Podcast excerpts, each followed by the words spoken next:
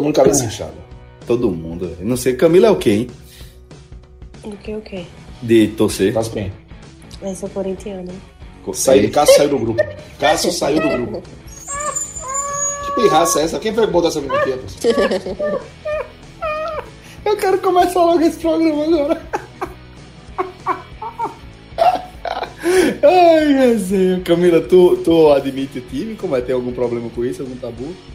Não tenho problema não, tá de boa. Show de bola, bora lá. Você, O dia é Você- propício pra isso. você, você é Pernambuco. Eu sou paulista. Não dá nem pra dar aquela pesada, né? Peraí.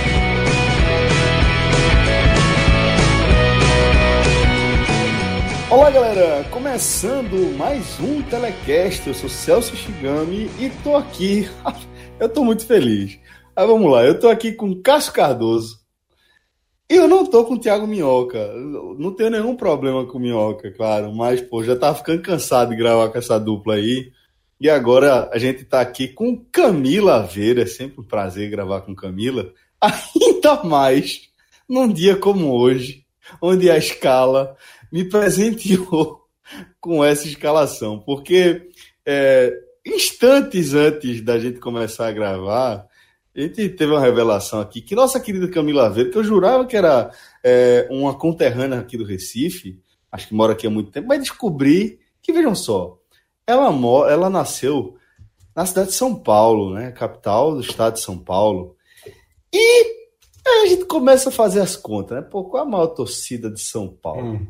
A torcida de São Paulo é o Corinthians, né? Então a chance de uma pessoa que nasceu em São Paulo. Eh, Deixa eu ver aqui. Ô Camilo, me diz uma coisa. Qual é o teu time, hein, jovem? Corinthians. Não, ô Celso. Ô Celso. E precisa, o pior é o seguinte, é que precisa é, contextualizar como foi que isso aconteceu. Como foi que o banho de água fria aconteceu. Porque assim, a gente tava com aquela cara, todo mundo me lam- ela chegou, deu aquele boa noite meio, né? meio De veludo, né? De veludo, É, né? Tá, tá todo mundo acostumado com minhoca, com João Grilo, com JP, aquela- né? aquela coisa metalizada. Aí vem ela com essa voz de veludo, essa tranquilidade. passou a tarde vendo série, fez boa noite. vendo série e vendo jogo, né? Claro. Boa noite. Aí a gente olhei assim e fez, pô, todo mundo meio assim, né? O esporte Cabeça perdeu inchada, o Bahia né? perdeu. é. Aí eu fui, né? De vez, né? fui de vez. Fui de vez. Fui, fui, fui dar um abraço em Ibrahimovic. feito um Fui dar um abraço sem freio. Fui dar um abraço em Ibrahimovic, fez "Ê, todo mundo de cabeça inchada, né? O esporte perdeu, não sei o quê. Eu falei, não, Camila, você torce pra aquela Corinthians. E aí eu falei, vamos começar, vamos começar. Melhor, porque realmente a, passei lotado, a Scania passou lotada. semana. É, mas vamos lá. É, a se, gente vai serve, gravar. se serve de consolo, Serve não, mas eu, fala. eu, eu perdi pro Del Valle essa semana. Não Sério, tava não? muito bom o negócio, não. Não me diz nada. é. ok, vai lá. Ai, vai, Obrigado lá, pela solidariedade, Camila. Vamos nessa. Eu começar esse programa alto astral aqui para analisar justamente a vitória do Corinthians por 2 a 1 sobre o Bahia. É, a gente vai analisar o que aconteceu dentro de campo também, né? É, obviamente. Mas também vamos analisar os desdobramentos desse resultado pela vigésima rodada da Série A do Campeonato Brasileiro, tá? Antes de a gente começar a falar do jogo, ou falar um pouco mais do jogo, só lembrar a galera aí da nossa parceria com a Pizza Hut, que garante a você o melhor preço para a melhor pizza. Isso porque os nossos vouchers garantem aí 20% de desconto em qualquer unidade física do estado de Pernambuco ou da cidade de Salvador. Não importa é, a unidade que você escolher em uma dessas duas regiões, colocar dessa forma, você vai ser muito bem atendido e contemplado os 20% de desconto do podcast 45 minutos. Basta apresentar o nosso voucher, né? O voucher é equivalente, mas é, como essa nossa parceria já está rolando há um tempo, a gente tem ouvido relatos de pessoas que nem estão precisando mais apresentar o código. Mas por via das dúvidas, o voucher, mas por via das dúvidas, dá uma olhada aí nos nossos perfis nas redes sociais, dá aquele print, né? Que você já sabe onde fica salvo lá na, na sua galeria. E quando você tiver em frente a uma Pizza Hut, que lembrar que, pô, para comer essa melhor pizza aí pelo melhor preço, basta apresentar o nosso voucher. Você recebe aí 20% de desconto na sua pizza, na sua compra, seja lá o que você escolher, né? Assim, que eu presumo que a galera que vai na Pizza Hut vai em busca de pizza. Mas é isso, galera. Fica aí a dica para vocês. Aproveite nosso voucher, aproveite a nossa parceria com a Pizza Hut. Melhor preço para a melhor pizza, só aqui com 45 minutos e a Pizza Hut. Agora, Cássio Cardoso, jovem, é, vamos começar. Eu, eu, gosto de começar com a lamúria. Vamos começar. É, Coração com a mão, viu? Fiz aqui agora para você, na sua intenção. Aí sabe o que é, Fê? Foi a, a, única alegria que, que eu tive futebolística nesse fim de semana. Tá difícil, jovem, tá difícil. Tá, tá. Virar, virar freguês da, do, do atleta do América Mineiro é bronca, perder é bronca. em casa direto. É Mas bora okay. falar da Série A. Bora falar da Série A. É, a gente viu aí um confronto onde é, o resultado estava sendo definido por duas marcações de pênalti, vamos colocar dessa forma. E é, aos 20 e pouco para 30 minutos do segundo tempo, a gente vai ver um lance que foi uma. Um, talvez um conjunto de atrapalhadas. Acho que Douglas sai, sai é, atabalhoado do lance e Nino Paraíba, na hora de, de cortar, também se atrapalha. Enfim, Gol do Corinthians, vitória do Corinthians, e o que isso representa para a caminhada do, do Bahia, você vai analisar daqui a pouco. Ah, na verdade, eu preciso começar perguntando para você sobre a partida em si, Cardoso. Olha, Celso, é, esse 2x1 para o Corinthians, ele acaba que arbitragem à parte, vai ter muita gente dizer, ah, como é que é a arbitragem à parte? Deixa eu então falar arbitragem. O Delson Freitas é um árbitro ruim, é um árbitro que come muita pilha, com tendência a apitar para onde for criar menos problema para ele depois. E. Não ele... é a primeira vez que você se pronuncia sobre ele, não, né? Não, não é. E quando ele foi anunciado na escala, eu passei lá na rádio, onde eu trabalho, a semana inteira avisando. Fez: olha, o Bahia, o maior adversário do Bahia vai se enfrentar um Corinthians em Itaquera com, com um jogo comandado pelo Delson Freitas. É ruim ele é ruim, ele desestabiliza os times é, com facilidade, somente aqueles que, repito, não vão criar tanto problema para ele depois do jogo. Estou falando de política de bastidor, exatamente isso. E aí, é, houve um lance do Ralph em cima do Elber, que, na minha opinião, foi pênalti. Na opinião de todo mundo que eu tive a oportunidade de perguntar, foi pênalti. E é, ele teve a oportunidade de consultar o árbitro de vídeo, foi chamado a isso, porque o rolando, e mesmo é, conferindo, não marcou o pênalti. Isso é, desestabilizou. Pouco tempo depois teve um pênalti para o Corinthians, pênalti bem marcado. Ele foi olhar, ele não marcou na hora, foi olhar o VAR, deu pênalti. E depois ele é, deu um pênalti para o Bahia que, na minha opinião, não existiu apesar do toque do, do, Gabriel ali na coxa do Grego, ele me pareceu muito mais uma necessidade. Aquela velha compensada, né, João? Isso, ele viu que fez uma besteira gigante, e aí a oportunidade surgiu, já que chamou ele para olhar o VAR, fez, olha, tem alguma coisa ali esquisita, ele foi, depois de muito tempo, marcou o pênalti. É, foi uma arbitragem ruim, mas ele... É, eu vou colocar a parte porque não vai adiantar ficar aqui passeando em cima da arbitragem e esconder que o Bahia errou também, sabe? É, foi um jogo em que o Bahia, no início, deu muita oportunidade ao Corinthians. Antes dos 10 minutos, não sei se chegou, passou um pouco dos 10, o Corinthians tinha colocado duas bolas claras, uma antes dos 5, é, o cruzamento que veio da, da, direita do ataque do Corinthians passou na, entre Douglas e a defesa, e no segundo pau, não sei se me engano se foi o, o Sornoso ou foi o Cleison, chegou, chegou inteiro para fazer o gol e incrivelmente acertou a trave. Depois, aí sim, eu sei foi o Clay, chutou um pouco desequilibrado, a bola bateu na trave também. O Corinthians teve a bola viva dentro da área do Bahia é, em algumas oportunidades. A defesa do Bahia estava insegura, como não tem sido comum nesse campeonato brasileiro. Então, estava contando com dois dedinhos de sorte ali para aquele placar continuar 0 a 0 Não era um jogo, no início, consistente da defesa do Bahia. Porém, o 0 a 0 ele com o passar do tempo ficando mais é, a cara do jogo e sendo justo com o Bahia, porque o Bahia passou a ter mais controle, tirou um pouco da pressão do Corinthians e por boa parte do trecho do primeiro tempo, a, o Bahia fez aquele jogo que já estamos acostumados a ver fora de casa do Bahia. É, não é que crie grandes chances, mas consegue ter a bola no pé para passar o tempo, mesmo que muitas vezes com toques laterais. Volta e meia busca uma tocada, uma tocada vertical. Achei que Elba, inclusive, funcionou bem do lado esquerdo. O Arthur tentando do lado direito. E o Bahia tinha sua escada, ele teve um chute de fora da área. Então o Bahia teve é, um jogo, depois desse momento de, de defesa inconsistente, bem parecido com aquele que fazendo que vinha conquistando bons resultados. Aí veio a sequência dos dois lances de pênalti, um Delson não marcou, o outro ele marcou, o, a favor do Corinthians, terminou 1x0 para o Corinthians o primeiro tempo. Isso mexeu muito com o emocional do Bahia. Né? Tanto que teve um lance nesse segundo tempo que o, dois jogadores tomaram cartão e um deles não tinha tomado ainda no Campeonato Brasileiro. Né? Lucas Fonseca fez seu vigésimo jogo, jogou todas as partidas do Bahia, tinha feito cinco faltas em 19 e não tomado nenhum cartão.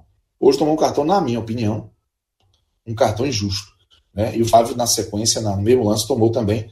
E, mas você percebeu o Bahia, evidentemente, desequilibrado emocionalmente, por garfado. Né? Sabia que tinha sido é, é, lesado por uma arbitragem ruim. E aí veio o lance do empate, num pênalti que não existiu. Evidentemente, os jogadores do Bahia se acalmam, né? Esse sentimento de, aspas, justiça acontece. O jogo ficou em 1 a 1 e ficou controlado do ponto de vista do Bahia. O Corinthians não estava conseguindo chegar. O Bahia, inclusive, após o empate, viveu minutos em que esteve mais pressa de virar do que tomar o segundo gol. Não que tenha criado uma grande chance, mas é, a bola ficou muito perto da área do Corinthians. E o Corinthians não conseguia pressionar o Bahia. Chegava uma vez ou não conseguia. Aí veio um lance que, assim, cobrou o preço e acabou dando nota de justiça para o jogo, né? Porque o jogo estava empatado, a defesa do Bahia já tinha falhado, não tinha sofrido. O pênalti que não tinha dado, sido dado antes foi dado depois. Vou abrir um outro parênteses. Eu sei que um pênalti dado antes para o Bahia poderia transformar completamente o contexto do jogo e ele ser bem diferente do que foi se ele, o pênalti em cima de Elber fosse marcado. Poderia, poderia, mas a gente não tem como é, é, analisar algo que, em cima do que não aconteceu, né? Seria ilação, seria é, especulação só fumaça. Então, o fato é, o jogo estava empatado, como estava antes do lance dos pênaltis, e a defesa do Bahia falhou bizonhamente de novo. E dessa vez, o Cleison botou a bola para dentro do gol. O Douglas errou na saída, se precipitou. O Nino demorou para acompanhar. Quando o Cleison tira a bola de Douglas, a bola ficou inteira para Nino Paraíba. E Nino Paraíba acabou furando de forma medonha. E depois a bola viva, ainda o Cleison dá um toquinho, a bola viva, antes de entrar o Lucas Fonseca tirar, é, dá uma tamancada na bola para dentro do gol mesmo. E o Corinthians faz o segundo gol. Depois disso, o Bahia, é, o Roger fez algumas alterações, mas o Bahia esbarrou naquela dificuldade que tem de propor jogo. A gente fala disso, já não é de hoje. O Bahia, quando precisa propor, seja contra o adversário que for, tem dificuldade. Quando o Bahia tem um placar que lhe dá conforto, o Bahia sabe conduzir o jogo bem e sabe ser letal num jogo mais vertical de contra-ataque. Mas o Bahia, após tomar o segundo, segundo gol, precisou propor, esbarrou nessa dificuldade já é comum, viu a entrada de atletas que agregaram muito pouco, exemplo, é, o Guerra, o Arthur Kaique e o Fernandão, principalmente o Fernandão, tem se notado, se, o Fernandão tem se mostrado um atleta inútil. Infelizmente, essa é uma palavra talvez forte, mas para o momento eu não consigo enxergar uma outra palavra para empregar o Fernandão. Ele não consegue segurar a bola, ele não consegue é, fazer o time ser perigoso na frente, nem na jogada aérea, então não tem faz sentido ele estar em campo é, é, com tantos limites que ele acaba criando para o ataque do Bahia, que já não é, quando precisa propor, um ataque dos mais incisivos, dos mais contundentes. Então, é, no fim das contas, arbitragem à parte, com tanto erro na defesa do Bahia, não dá para dizer que o resultado foi injusto. Não dá para dizer que o resultado foi cruel com o Bahia, porque nesse campeonato brasileiro o equilíbrio é muito grande, você enfrenta as melhores equipes do país e falhar tanto na defesa cobra um preço. Tem vezes que até que a sorte está sorrindo tanto que esse preço não é cobrado. Mas o normal é o prejuízo vir e ele veio hoje. O Bahia perdeu a sequência de nove jogos invicto. Era a maior sequência do campeonato até então, é, em, em, atualmente, né? E o Corinthians, que tinha essa maior sequência, perdeu o último jogo Fluminense e foi o responsável por derrubar a invencibilidade do Bahia. O Bahia não fez um jogo defensivamente bom, mas agora já vai é, se organizar para a próxima rodada, porque a partir de, de agora vai ter muito jogo quarta e domingo. E eu creio que isso, inclusive, vai dar uma mudada na configuração do campeonato, Celso. Pois bem, agora vamos ouvir nossa querida Camila Veiro. Eu não vou nem fazer pergunta, eu vou deixar você à vontade para você falar o que você quiser. Só vou lhe dizer, seja bem-vinda mais uma vez. É um prazer sempre gravar com você. Obrigada, gente. Eu tava, eu tava até, até feliz, porque até então eu não tinha comentado aqui em Telecast derrota de time nordestino. Então eu tava invicta também, né? Acabou que caiu hoje, né? Mas. O chato é risada, né, velho? Ai, meu Deus, mas vamos, Camila, segue o jogo. Falando um pouquinho taticamente do que foi o jogo, eu concordo com análise de Cássio. Acho que o início do Corinthians foi esperado, porque era um time que estava pressionado, foi um time que perdeu para o Del Valle na Sul-Americana, em casa. Teve protesto da torcida. Então, é, a torcida estava cobrando muito de Carilli, inclusive para que ele não fosse retranqueiro. E aí, o Corinthians começa na tentativa de propor o jogo, né? De ter mais a posse de bola e casou muito bem com a estratégia que o Bahia utiliza fora de casa, que é a jogada do contra-ataque. Então, é, é muito habitual do Corinthians casar Pedrinho e Fagner jogando juntos. E isso desestabilizou um pouquinho o lado de Moisés, né? Mas por incrível que pareça, foram nas duas viradas de lado que o Corinthians consegue as duas bolas na trave, com Cleison e com Sornosa. Então, era um jogo que o Corinthians começa melhor, começa pressionado, de certo modo. E o, o Bahia ele conseguiu equilibrar as ações do jogo quando ele começou a trazer os jogadores um pouco mais para trás para se defender cada vez mais compacto e com cada vez mais gente dentro da área, principalmente, porque a bola estava sobrando, né? O próprio gol de, de pênalti de Love, a jogada que antecede isso, é, foi a bola que é, Ralph bate e depois rebate a bola, ele pega a bola novamente, então tinha muita gente do Bahia populando a área, mas o Corinthians também estava conseguindo pegar essas segundas bolas. E aí, depois de alguns minutos, o jogo ele volta a ser equilibrado, né? É, concordo que é, houve pênalti dos dois lados, né? na primeira jogada lá do Bahia, em cima de Elber, e na jogada com, com a mão de Juninho.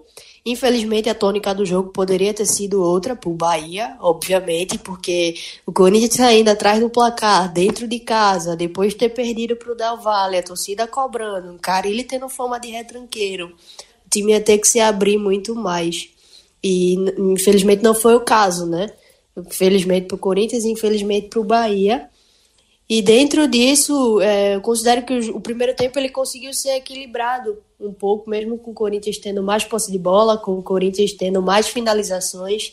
Foram seis finalizações no alvo, deu cinco finalizações no alvo, seis para fora do Corinthians. O Bahia teve cinco finalizações para fora. Então foi um confronto onde o Corinthians teve volume ofensivo maior, mais chances de, de conseguir finalizar a bola em gol. Mas aí o segundo tempo traz à tona também uma característica desse time do Corinthians, que é a falta de constância. Né? Então é o time que quando decidiu não pressionar mais a, o Bahia lá em cima, não tirar a, a calma dos zagueiros do Bahia, de Gregory, porque é, Moisés subia muito do lado, então Gregory por vezes estava fazendo a lateral. E o Corinthians, quando decide recuar, é quando o Bahia melhora no jogo. O Bahia começa a jogar mais em campo ofensivo, o Bahia começa a circular, a gente consegue perceber mais de Flávio, mais de Ronaldo, é, Arthur flutuando muito para dentro, do, saindo do corredor para dentro. E aí o Bahia era melhor no jogo, né? Então, o jogo que começou com o Corinthians sendo o melhor, virou o segundo tempo com o Bahia sendo o melhor, até que veio o pênalti, inexplicável a jogada do, do pênalti, mas concordo com esse senso de justiça, né, de ter feito besteira no primeiro tempo e compensar de alguma forma. E acabou que por ali o jogo poderia ter terminado nesse 1 a 1 porque foi equilibrado. Se não foi equilibrado nos dois tempos, foi equilibrado num todo. Mas é, a jogada do gol do Corinthians ela vem com aquilo que já vinha acontecendo, né? Com o Cleison é, chegando de lado, fazendo funil para dentro nas costas do lateral. Então ele fez isso na bola que ele jogou na trave. Ele vem fazendo isso várias vezes com o Corinthians. Ele fazia muito esse movimento com o Jadson. Era um meio que movimento sincronizado do Corinthians. Jadson pegava a bola, levantava a cabeça, Cleison já estava atacando a última linha. E aí vem também do brilhantismo de Pedrinho, né? Vive boa fase, vai aí para a seleção olímpica. Então, conta com uma bola maravilhosa. Conta com esse movimento de Clayson, que é habitual de Clayson, mas também concordo que Douglas saiu meu, meu caçando borboleta. E aí, como o Clayson já partiu de frente é aquela fração de segundo que ele titubeia, né? Quando é... acontece isso, na saída do goleiro costuma ser fatal, né? Isso, exatamente. Porque Cleison já havia antecipado o Nino Paraíba, então o lateral já tinha, já tinha ficado para trás, né? E nessa indecisão de vou, não vou, como é que vou do goleiro, Cleison e Cleison é pequeno, né? Não tem tanta perna. Se fosse Gustavo, por exemplo, poderia chegar na bola mais rápido, porque a perna é maior, né? E aí Cleison correu, pegou a bola e já tinha mandado pro gol quando o Lucas Fonseca tenta tirar. Então foi um jogo dá uma furada, né? É. foi um jogo equilibrado, de fato. Acho que é, não foi um jogo ruim do Bahia, não foi um jogo ruim do Corinthians. Tem a tônica das, do que são as duas equipes dentro do campeonato, né?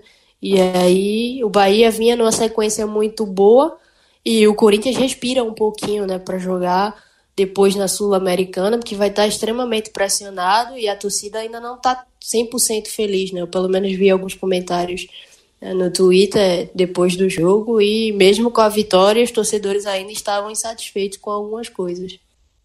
Jovem, é, vamos tentar aqui analisar um destaque positivo pelo lado do Bahia nessa derrota. O que é que você consegue destacar positivamente? Gilberto, mais uma vez aí deixando dele. É, Celso, o Gilberto, 11 gols no campeonato, isso é o vice-goleiro, é um... Uma média absurda, marca. é uma média absurda, né? De, marca de... Ah, marca excelente, pô. Marca excelente. É quase um gol, mais de, do que um gol a cada dois jogos, se eu não me engano. E o problema é que, pô, é, é, Gabigol tá de sacanagem. 17 gols é sacanagem, pô. Gabigol tá, num, tá num absurdo que tá jogando Gabigol. Mas é, isso vale destacar sim a, o faro de artilheiro de Gilberto, pênalti muito bem batido. Eu destaco também, Celso, é, assim, o Bahia tem um caminho interessante pela frente. O nível de competitividade do Bahia em 60% do jogo foi muito bom. 60 assim, sendo é, bem tentando ser o máximo realista assim, é, para não ser então assim, é, ou seja, no dia que oscilou, 60% do jogo foi competitivo, em algum momento poderia ter vencido. Então, é, por mais que o Corinthians também vive um momento instável, então, assim, ah, dá para tirar alguma coisa, sabe? Pô, num dia que o Bahia errou na defesa e que o Bahia. Muito tempo o Bahia tomar dois gols num jogo só. Eu tô aqui querendo lembrar, foi contra o Palmeiras, foi a única vez que o Bahia tomou dois gols num jogo só, desde que voltou da Copa América. Né?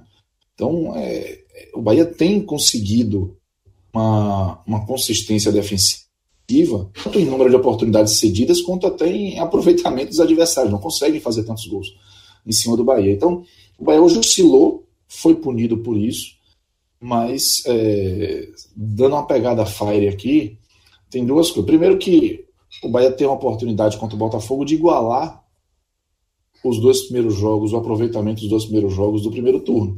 Porque no primeiro turno o Bahia ganhou do Corinthians por 3 a 2 na Fonte Nova, a estreia do campeonato, e no segundo jogo perdeu por 3 a 2 para o Botafogo. O Bahia vai enfrentar o Botafogo no meio da semana e é natural imaginar que o Bahia pode vencer. O Bahia vive um momento melhor, tem mais time que o Botafogo e vai jogar em casa. Então o Bahia tem a oportunidade de repetir o início do segundo turno, pelo menos dois, do primeiro turno, os primeiros dois jogos, e aí dar uma acalmada, né? Porque eu penso que o que aconteceu no primeiro turno vai balizar muito o Bahia para a sequência do campeonato mirando essa, essa possibilidade de G6 ou G7 a depender do que aconteça com o Flamengo na Libertadores, por exemplo, e Corinthians Atlético na Sul-Americana. Então, eu vejo que, que o que dá para tirar de bom, Gilberto, com faro artilheiro, continuou fazendo seus e 11 gols no campeonato, é o vice-artilheiro. E o fato do Bahia ter, mesmo num jogo que oscilou muito e que teve trechos relevantes da partida, o Bahia mostrou o controle que vem sendo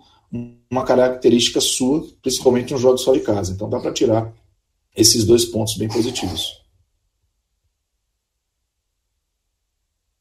Para você, Camila, quem a gente destaca positivamente aí pelo lado do Bahia? Então, é, não dá para não destacar Gilberto, né? Mais uma vez, eu gosto de brincar que pênalti não é gol. Então, Exatamente. ele bateu muito bem. É muito bom mesmo. Ele deslocou Cássio, bateu muito bem, muito tranquilo. E vive uma ótima fase, uma fase artilheiro de fato, né? Mas eu também gostei de Elber, principalmente o Elber do primeiro tempo, foi mais participativo, inclusive é, casa muito bem a característica do atleta com a forma como o Bahia joga. O lance Boa. que originou o pênalti é isso, né? É dele Bem pegando, demais. indo para cima, com muita velocidade, ele protege bem a bola. É, mas também gostei de Arthur. Arthur não só foi colaborativo ofensivamente, é, hora buscando tabela com ultrapassagem de alguém pela lateral, tinha, tinha Nino Paraíba passando, por vezes tinha Ronaldo até chegando, ou Flávio chegando, e ele tentando essa tabela, mas ele também flutuou bastante com e sem bola para dentro, né? Ele pegava a bola, cortava para dentro, ou então ele via o movimento de, de ir para dentro também do campo flutuando e, além disso, contribuiu bastante defensivamente também. Ele fez algumas pressões, roubou bola, veio marcar próximo do lateral. Então, obviamente, são jogadores com característica de velocidade e são jogadores que é, são, como é que eu posso dizer, presenteados pela forma de jogo desse contra-ataque, né, de tentar jogadas mais agudas. E mesmo assim desempenharam bem a função dentro daquilo que o jogo se caracterizava. Celso, antes de você continuar, só reforçar o que a Câmara trouxe, porque é importante esse jogo de Elber, ele pode garantir a titularidade de Elber, e foi um destaque que eu acabei esquecendo, né? foi muito bem lembrado. Porque Luca, que é o titular, vem sendo o titular do Bahia, na posição que o Elber jogou hoje, ele não foi para o jogo porque ele pertence ao Corinthians, né? é uma questão contratual. É, o contrato com o Bahia de empréstimo, e ele ficou impossibilidade de entrar em campo, por isso Elber teve a oportunidade e já existe assim uma desconfiança de que Elber está mais preparado para fazer o que o Bahia precisa para o modelo de jogo do Bahia, em especial esse fora de casa, do que Luca. Roger não enxerga assim, Roger enxerga o lado é, é, tático de Luca já positivo e tecnicamente ele sabe que Luca, todos nós sabemos na verdade, Luca tem muito a entregar, ele tem qualidade, mas não apareceu ainda e ele fica nessa expectativa. Mas o que Elber fez hoje na partida pode ter garantido, já que os jogos vão acontecer em curto prazo agora, que o, o, o Elber seja titular e não o Luca. Né? Não vou gravar, mas eu tenho um assim, tem um para mim que criou uma dúvida, colocou uma dúvida na sopa do Roger Machado em relação a quem deve ser titular. Eu acho que isso devia ser destacado, foi muito bem lembrado por Camilo. Mas agora já segue aí, Cardoso, com os destaques negativos do Bahia. Quem é que você acha que foi determinante para essa derrota diante do Corinthians? Olha, é, eu penso que os laterais do Bahia hoje, como eles têm tido desempenhos bem, bem consistentes e sendo assim protagonistas de destaques é, positivos o tempo inteiro, hoje eu penso que eles é, sofreram muito e que deram oportunidade. Os lances que o Corinthians criou, a bola na trave no primeiro lance foi do lado esquerdo em cima de Moisés, o lado direito em cima de Nino permitiu o chute do Cleison. Depois o Nino Paraíba furou no lance do gol e, claro, contou com, com a ajuda de Douglas. É, eu vou ficar com, com um destaque negativo os dois laterais do Bahia, o Moisés e o Ninho, pela fase defensiva que é muito forte dos dois. E hoje, é, falhas que não são comuns, espaços que não são comuns, acabaram aparecendo e dando ao Corinthians a oportunidade de criar chances. É, acho que esse destaque. E o Ronaldo, assim, fez um jogo muito discreto. O camisa 16 do Bahia, além, claro, de Fernandão, que é, tem tido cadeira cativa entre as substituições do Bahia, em diversos momentos, até sem que a característica dele faça algum sentido para o contexto do jogo, e ele não consegue agregar. E se tivesse que tirar um, se tivesse que tirar um para ser o, o, destaque assim, o que mais realmente incomoda em termos de desempenho é justamente o Fernandão, mesmo tendo entrado e tendo pouco tempo para jogar. Porque ele não consegue dar sequência a uma jogada.